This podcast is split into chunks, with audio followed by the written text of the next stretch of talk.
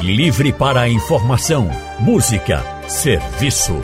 Rádio Livre para você. O consultório do Rádio Livre. Faça a sua consulta pelo telefone 3421 3148. Na internet www.radiojornal.com.br. O consultório do Rádio Livre hoje vai tratar sobre osteoporose, um dos assuntos mais pedidos aqui no consultório, porque é um problema que atinge mais de 10 milhões de pessoas no Brasil, segundo a Sociedade Brasileira de Endocrinologia e Metabologia e as mulheres são as mais afetadas. Por quê? Bem, para responder a essa e a outras perguntas também, nós convidamos o médico ortopedista Dr. Maurício Leite. Dr. Maurício é especialista em mãos e punhos. Boa tarde, Dr. Maurício. Seja muito bem-vindo, viu? Aqui ao consultório do Rádio Livre. Boa tarde, Anne. Boa tarde a todos os ouvintes. É, as mulheres elas são preferidas da osteoporose, né? Por uma questão hormonal.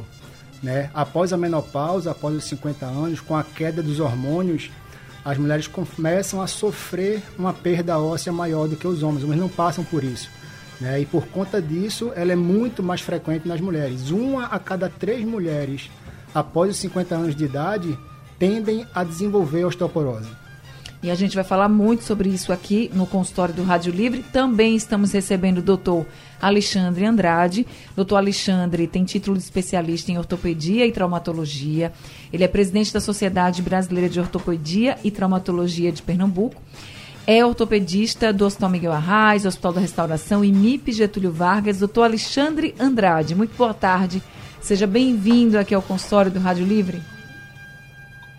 Boa tarde, Iane Barreto. Boa tarde, Maurício. Boa tarde aos ouvintes. É um prazer estar aqui com vocês e acredito que vamos ter uma tarde rica de informações. E é fato que as mulheres realmente são mais acometidas do que os homens e que isso tem a ver diretamente com a questão hormonal. Então vamos falar um pouco a respeito disso. O doutor Alexandre, com relação a esse hormônio, qual é o hormônio que tem essa queda aí? nas mulheres com, com o passar da, da vida, né, da idade, que pode favorecer o maior risco de osteoporose? É, em relação às mulheres, falamos sobre os estrógenos, que são os hormônios femininos. Normalmente, ah, com o envelhecimento, eles vão diminuindo e ficam em níveis inferiores daquilo que seria para manter a homeostase do sangue, ou seja, para manter níveis normais no sangue e, consequentemente, aquilo que ele regula também começa a sofrer alterações. Entendi. Reposição hormonal pode ser um, um bom caminho, doutor Maurício? Ela pode ser uma das saídas, sem dúvida nenhuma, mas a reposição hormonal ela tem alguns fatores relacionados com a incidência do câncer. Então, ela deve ser sempre uma, uma questão que deve ser avaliada caso a caso. Né? Normalmente é feita pela, pelo ginecologista, né, em consenso com o endocrinologista, e essa avaliação de caso a caso, de histórico familiar, de risco de câncer, deve ser avaliado individualmente para saber se vale a pena ou não fazer essa reposição hormonal. Agora, doutor Alexandre, o que é de fato a osteoporose? A gente fica com os ossos mais fracos, seria isso? É, por definição, o termo osteoporose vem é, especificar a diminuição da massa óssea em relação aos seus componentes inorgânicos, no caso cálcio, e também diminuição de fósforo. E aí, consequentemente, esses ossos ficam mais frágeis ou quebradiços, como se chama. E isso pode trazer muitas complicações para a pessoa. Com certeza. Na verdade, é principalmente já entrando um pouquinho na questão do diagnóstico, é que muitas vezes a osteoporose ela é uma doença silenciosa, ou seja, ela não é uma doença que traz sintomas ao paciente, e por, por conta disso, muitas vezes o diagnóstico da osteoporose vem quando o paciente ele sofre a primeira fratura, ou seja, por ter ossos quebradiços, ele sofre uma queda e dessa queda, como consequência, ele sofre uma fratura. Doutor Maurício, no caso das mulheres, a partir de qual idade, vamos dizer assim, começa, aumenta-se o risco? Em geral, a partir dos 50 anos, que é quando é mais frequente a menopausa. Né? Entre 48 e 52 é a idade, é o período onde é mais frequente desenvolver a menor, a, a, o climatério, a menopausa. Né? E se a mulher faz aquela avaliação anual com a sua ginecologista, ela está sempre avaliando a questão do risco de câncer, avaliando a questão hormonal, né? ela vai começar a perceber a rarefação ou a irregularidade da menstruação, e esse é o primeiro alerta. Quando isso começa a acontecer, é quando a gente deve começar o que a gente chama de screening, que é as avaliações periódicas para avaliar a possibilidade de ter osteoporose ou não. E o melhor exame para isso é a densitometria óssea. Né? É um exame que é in, completamente indolor, rápido, e ele vai avaliar a massa óssea, né, a composição óssea em alguns pontos específicos do corpo e determinar se você tem um osso normal, um osso osteopênico, que é um osso um pouco mais fragilizado, ou a osteoporose, já a doença, onde ele tem já um risco aumentado de fratura. Se tiver, por exemplo, no, nessas fases anteriores à osteoporose, tem como tratar e não chegar até a osteoporose ou vai ter de toda forma? Tem, tem sim. Inclusive tem como tratar a própria osteoporose. Né? Se você faz um, um, um, trabalho de atividade física, de carga, né? trabalho de força, normalmente ele previne a osteoporose, ele aumenta a massa óssea. Ou seja, né? musculação? Musculação Sim. ou um crossfit, atividade de carga. Sim. Muita gente prescreve a caminhada como um bom exercício. Né? Ele é um ótimo exercício cardiorrespiratório, mas em termos de massa muscular e massa óssea, o ganho é muito pequeno. Né? Os exercícios que envolvem força, eles vão trazer um aumento da massa óssea. Você tem uma boa alimentação rica em cálcio, você vai ter uma prevenção maior e até vai ajudar no teu tratamento. Se você tem uma exposição solar, onde você vai ativar a vitamina D, que é que faz com que o cálcio entre para o osso, né, e para deixar esse osso mais forte. Isso é importante também, né? E você fazer as avaliações, porque algumas medicações elas podem também te ajudar, tanto como suplemento de vitamina D, de cálcio quando necessário, ou a regular um pouquinho uma coisa que em medicina chama de turnover. No corpo da gente, todo dia morre célula e nasce célula. A gente tem trocas regulares. E o que acontece na, na, na, na, na osteoporose é que começa a morrer mais células do que a gente produzir mais células. E por isso que o osso ele vai enfraquecendo com o tempo. Né? Por isso que a gente vai tendo ruga, por isso que o cabelo vai ficando branco, a gente vai desgastando. Né? Então, nessa fase em que tem mais morte do que formação, né, a gente tem algumas medicações que conseguem interromper isso aí, uhum. né, para poder facilitar o, o, o, a regeneração óssea e o fortalecimento do osso. Tá certo.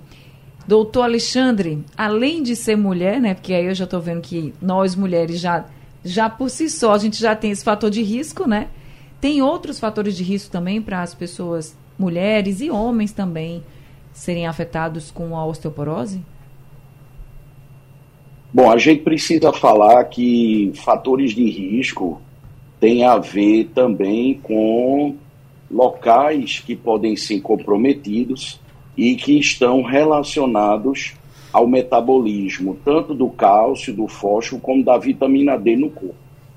Então, doenças hepáticas, doenças renais, algumas doenças da tireoide, diabetes, é, insuficiência renal, enfim.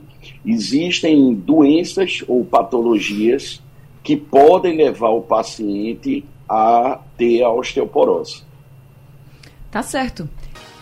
O consultório do Rádio Livre hoje está falando sobre osteoporose e nós estamos conversando com os médicos ortopedistas Dr. Maurício Leite e também Dr. Alexandre Andrade. Doutor Maurício, tem locais em que a osteoporose ela é mais comum no nosso corpo? É, em geral, ela se manifesta muito mais nos quadris, nos punhos e na coluna. É onde é mais frequente. E como o doutor Alexandre bem disse, ela é uma doença silenciosa. Ela não aparece, ela não dá nenhuma manifestação. Você não vai sentir dor, você não vai sentir absolutamente nada. Você vai conseguir diagnosticá-la quando você faz aquele screening, aquele exame que a gente conversou, ou se eventualmente num trauma banal você tem uma fratura. Né? Um trauma que normalmente não causaria um dano tão grande, por você ter um osso mais fraco, você vai ter uma fratura por conta daquilo. O doutor Alexandre, uma pessoa com osteoporose no quadril, por exemplo, ter um, um trauma no quadril pode ser algo muito sério, não pode? Com certeza. É, as fraturas de, quadris, de quadril, elas têm essa característica de deixar o paciente na cama, ele fica acamado até o procedimento cirúrgico, quando bem sucedido. Algumas vezes o paciente ele pode, por causa do acamamento, ter mais infecções urinárias, respiratórias, risco de trombose, descompensar até outras doenças como diabetes e tudo. Então, as fraturas dos quadris, que são as, uma das fraturas mais comuns do idoso, ela traz muita, muito dano, não só ao paciente, mas também em todo o contexto familiar e tudo. O Canidé da Iputinga mandou uma mensagem aqui para a gente. Ele está perguntando, viu, doutor Maurício, se uma pessoa que tem osteoporose, ela pode se curar da osteoporose com os tratamentos e se osteoporose é hereditário ou pode ser hereditário. A osteoporose tem sim um componente hereditário, então, se você tem um histórico familiar, é um fator de alerta para você começar a se prevenir, começar a se cuidar desde cedo, né? E fazer os exames na época adequada sempre, né? E diagnosticando a osteoporose, como a gente falou, a gente pode fazer uso de medicações para poder ajustar aquela troca, para você produzir mais osso ao invés de perder tanto e conseguir compensar isso aí e ir melhorando gradativamente né? E fazer a suplementação de cálcio e vitamina D que também ajuda. Então, é um tratamento medicamentoso, ele tende a funcionar, mas em geral é um tratamento de longo prazo. Você tem que fazer por alguns anos e fazer esse controle anual ou bianual, dependendo dos casos, para ver a evolução do tratamento. Eu sei que a gente gosta de falar em cura, né? Quem é que não quer, né? Tem um problema e não se curar, mas nesse caso não dá para falar de cura. Dá. Você pode conseguir voltar a uma massa óssea normal. Tá? Pode acontecer sim, mas é uma coisa que leva tempo. Né? Do mesmo jeito que você levou muito tempo para poder perder essa massa, isso vai levar muito tempo também para você conseguir recuperar isso de forma adequada. Tem a Cristina agora com a gente. Cristina mandou um áudio para o nosso WhatsApp para participar do consultório. Vamos ouvir. Boa tarde, Ana Barreto. Boa tarde, os doutores. É, doutores, eu tenho cinco problemas nos ossos. Eu tenho fascite plantar, síndrome do túnel do carpo, fibromialgia, artrite e artrose. Artrose lombar, artrite bilateral de quadril e bilateral de cotovelos. Doutor, tem dias que eu dói tudo, né? E assim, eu tenho uma baixa de estradiol, tomo estradiol, mas os médicos não querem que eu tome direto, não é? E assim, eu faço uso de pregabalina e duloxetina para suportar e nas dores maiores tramal. E mesmo assim, com tudo isso, doutores, e tomo cálcio, dois tipos de cálcio, um por semana e um todos os dias. E além de tudo isso, qual é o, o que pode melhorar a minha vida mais, é, digamos assim? Porque eu tenho dores diariamente. E outra coisa, eu faço caminhada não gosto de academia, faço um dia sim, oito não, porque eu não gosto. Sim, também fiz a densitometria, né? O médico tem uma baixa de muito baixo o, o como é? A massa óssea, né? Ele disse que só fica bom com, com musculação. E outra coisa, doutor, também faço fisioterapia. E o, a síndrome do túnel do carpo, o especialista de mão, disse que tem, só fica melhor com a cirurgia. Doutor, tenho muito medo de fazer cirurgia. É, será mesmo que se eu fizer eu melhore mais? Que às vezes eu solto involuntariamente alguma panela já, por conta de muitas dores. Obrigada, viu? Boa tarde a todos. Obrigada, Cristina. Como ela terminou aí com essa questão da mão, você podia ajudar, doutor Maurício? Claro. É, como o colega que lhe atendeu falou, é, o síndrome do túnel do carpo é uma doença que é uma compressão do nervo mediano. Tá? É um nervo que passa ali no punho e ele dá a sensibilidade do polegar, do, do segundo, do terceiro e uma parte do quarto dedos. Então é muito comum quem tem essa queixa sentir dormência nas mãos e até uma certa fraqueza, como você falou aí, de deixar cair a panela. Né? Por ser uma compressão do nervo, o tratamento que leva à cura do problema é a descompressão do nervo. É você tirar o aperto do nervo para que ele volte a funcionar de forma adequada. Então, para o túnel do carpo especificamente, o melhor tratamento, mais eficaz, é a cirurgia, porque ele vai atuar na causa do problema. Tem muitas pessoas que chegam no meu consultório com esse mesmo medo de você, que você tem, tá? Que é o medo de se operar. Tá? E nesses casos, quando a pessoa tem esse receio muito grande, a gente vai fazer um tratamento não cirúrgico, mas explicando à paciente que esse tratamento é um tratamento que vai dar conforto. Ele vai dar alívio, mas ele não vai resolver o problema. Em algum momento, essas queixas elas vão retornar porque o problema continua ali. Tá? Mas tem gente que consegue viver a vida desse jeito. Quando tem as crises, trata aquela crise, passa um tempo bem e vai voltar a se cuidar. Né? Só que você tem vários outros problemas. Alguns com tratamento conservador de fisioterapia, medicação, a gente vai ter um resultado muito bom, como a faceite plantar, por exemplo. Tá? Em geral, ela responde muito bem a uma fisioterapia adequada e a medicação. Mas outros problemas podem precisar em algum momento de cirurgia, como a artrite do quadril. Né? A, artrite ou a artrose do quadril é um desgaste progressivo e pode, às vezes, chegar a um tempo em que nada do que a gente faça vai trazer conforto. E aí só a cirurgia, que nesse caso é a prótese, a substituição da articulação que está danificada por uma articulação nova de metal, é ela que vai resolver o teu problema. Então, você tem muitos problemas ao mesmo tempo, isso deve ser cuidado com um pouco mais de atenção e muitas vezes com cuidado multidisciplinar. Reumatologista junto, fisioterapeuta, ortopedista, né? Para todo mundo em conjunto conseguir trazer uma melhora de qualidade de vida para você. Respondido então para a dona Cristina. Agora, doutor Alexandre, falando um pouquinho sobre a osteoporose na coluna. Né? A gente falou aqui do quadril, na mão também. Na coluna, eu sei que o senhor falou que é uma doença muitas vezes silenciosa, né? Mas eu vi algumas coisas que eu queria saber se era verdade. Existem alguns sintomas como perda de altura, por exemplo, ou até deformidade na coluna quando a pessoa tem osteoporose nessa região?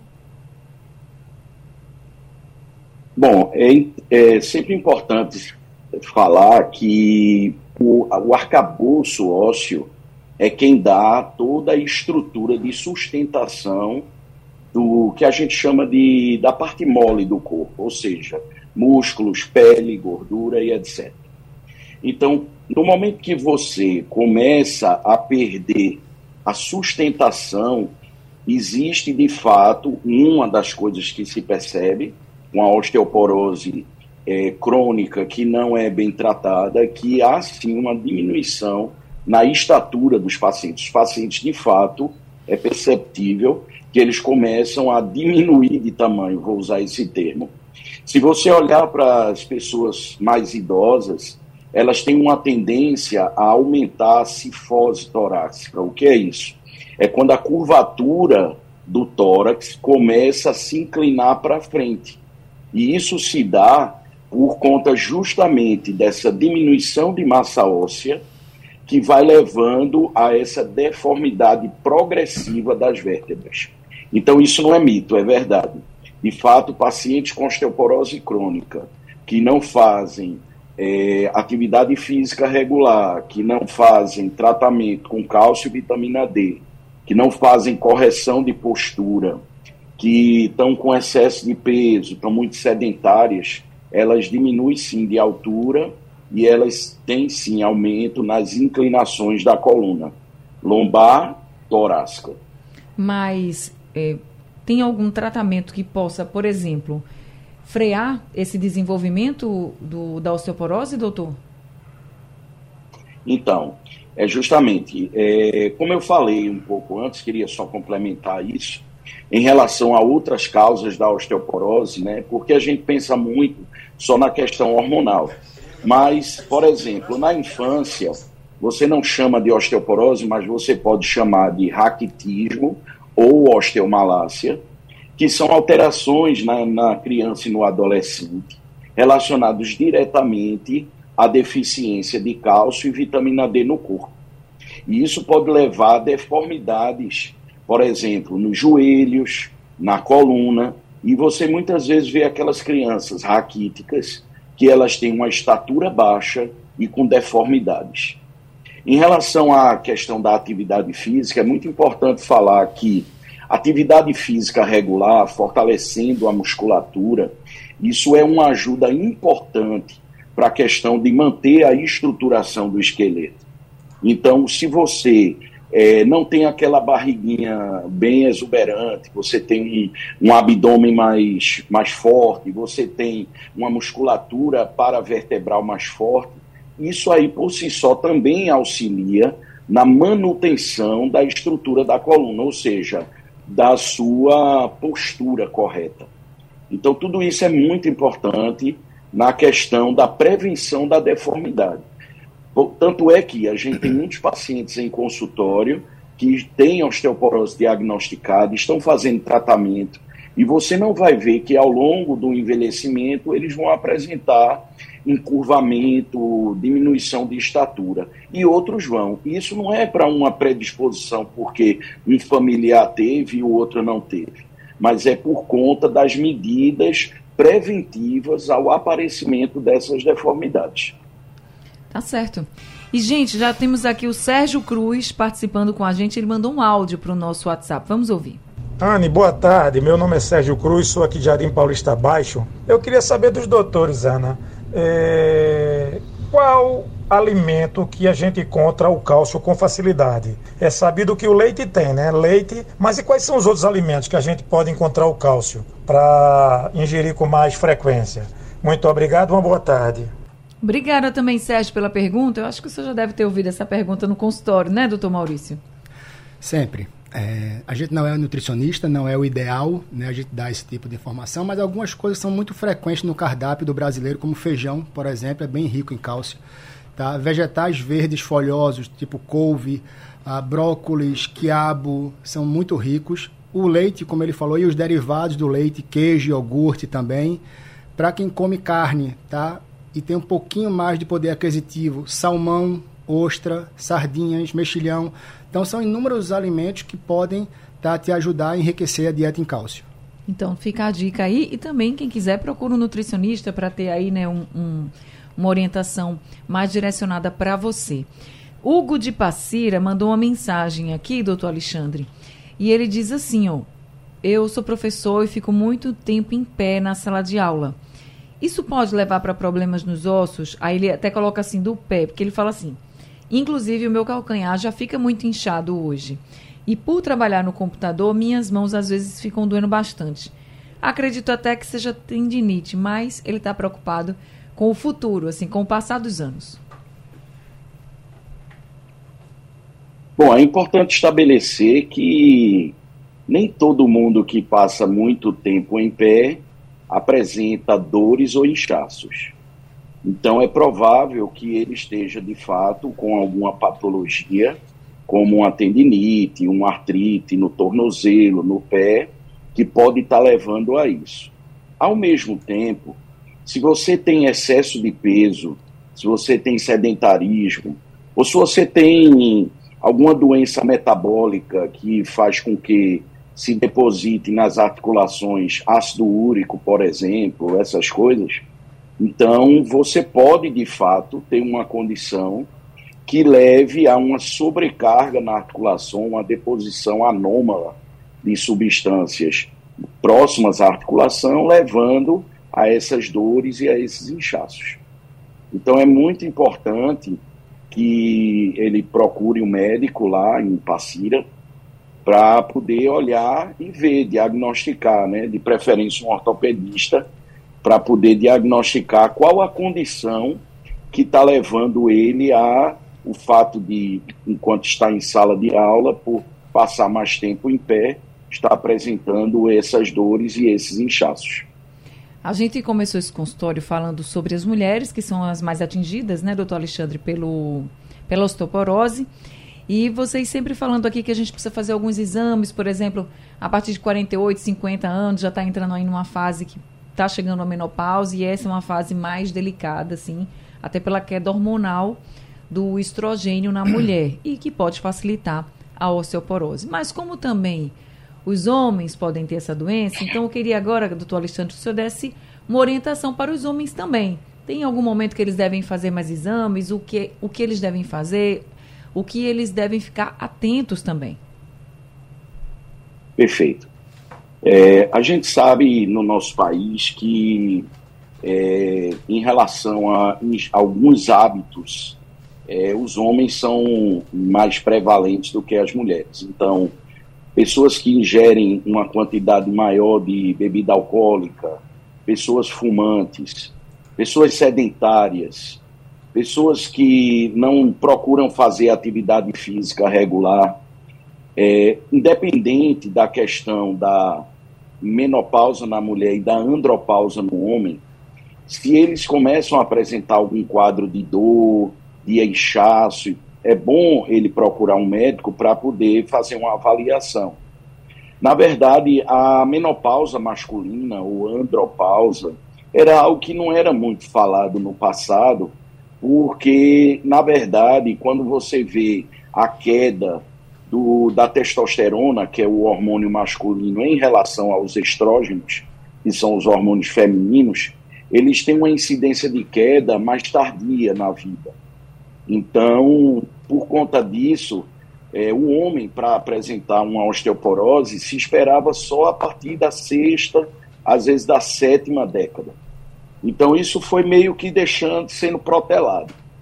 Mas, quando você tem, justamente, por isso que eu estou enfatizando essa questão de hábitos de vida, é, sedentarismo, ingestão de bebida alcoólica, tabagismo, essas condições fazem com que a questão hormonal não seja o mais importante ou predominante nos homens. Então, homens que têm esses hábitos, a partir dos 45, 50 anos, eles já podem procurar um ortopedista, um reumatologista ou endocrinologista para poder fazer uma avaliação e ver se também há necessidade de se solicitar é, exames como a densitometria óssea ou até raio-x da coluna, da bacia e dos cônios.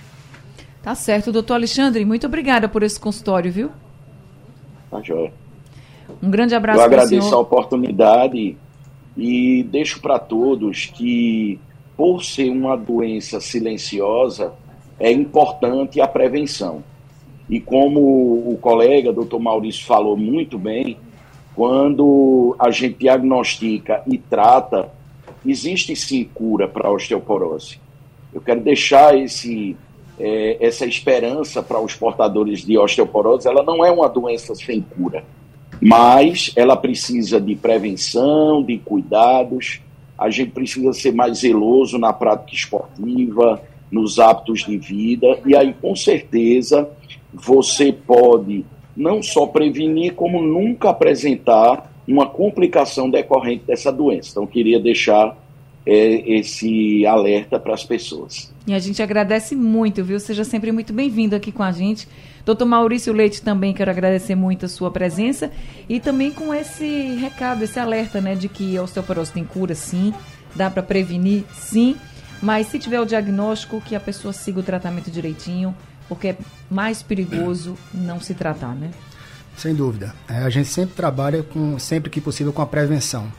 Né? E quando a gente não consegue, com o diagnóstico precoce. É sempre mais fácil tratar qualquer doença no início dela do que quando está mais tardio, que vem alguma complicação associada.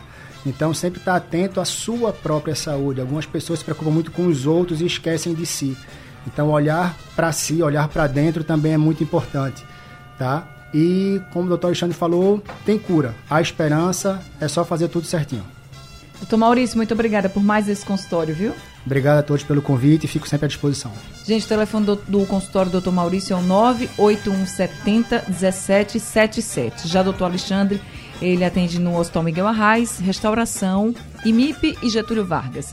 Obrigada a todos os ouvintes que participaram com a gente. Com a história do Rádio Livre chegando ao fim, o Rádio Livre também.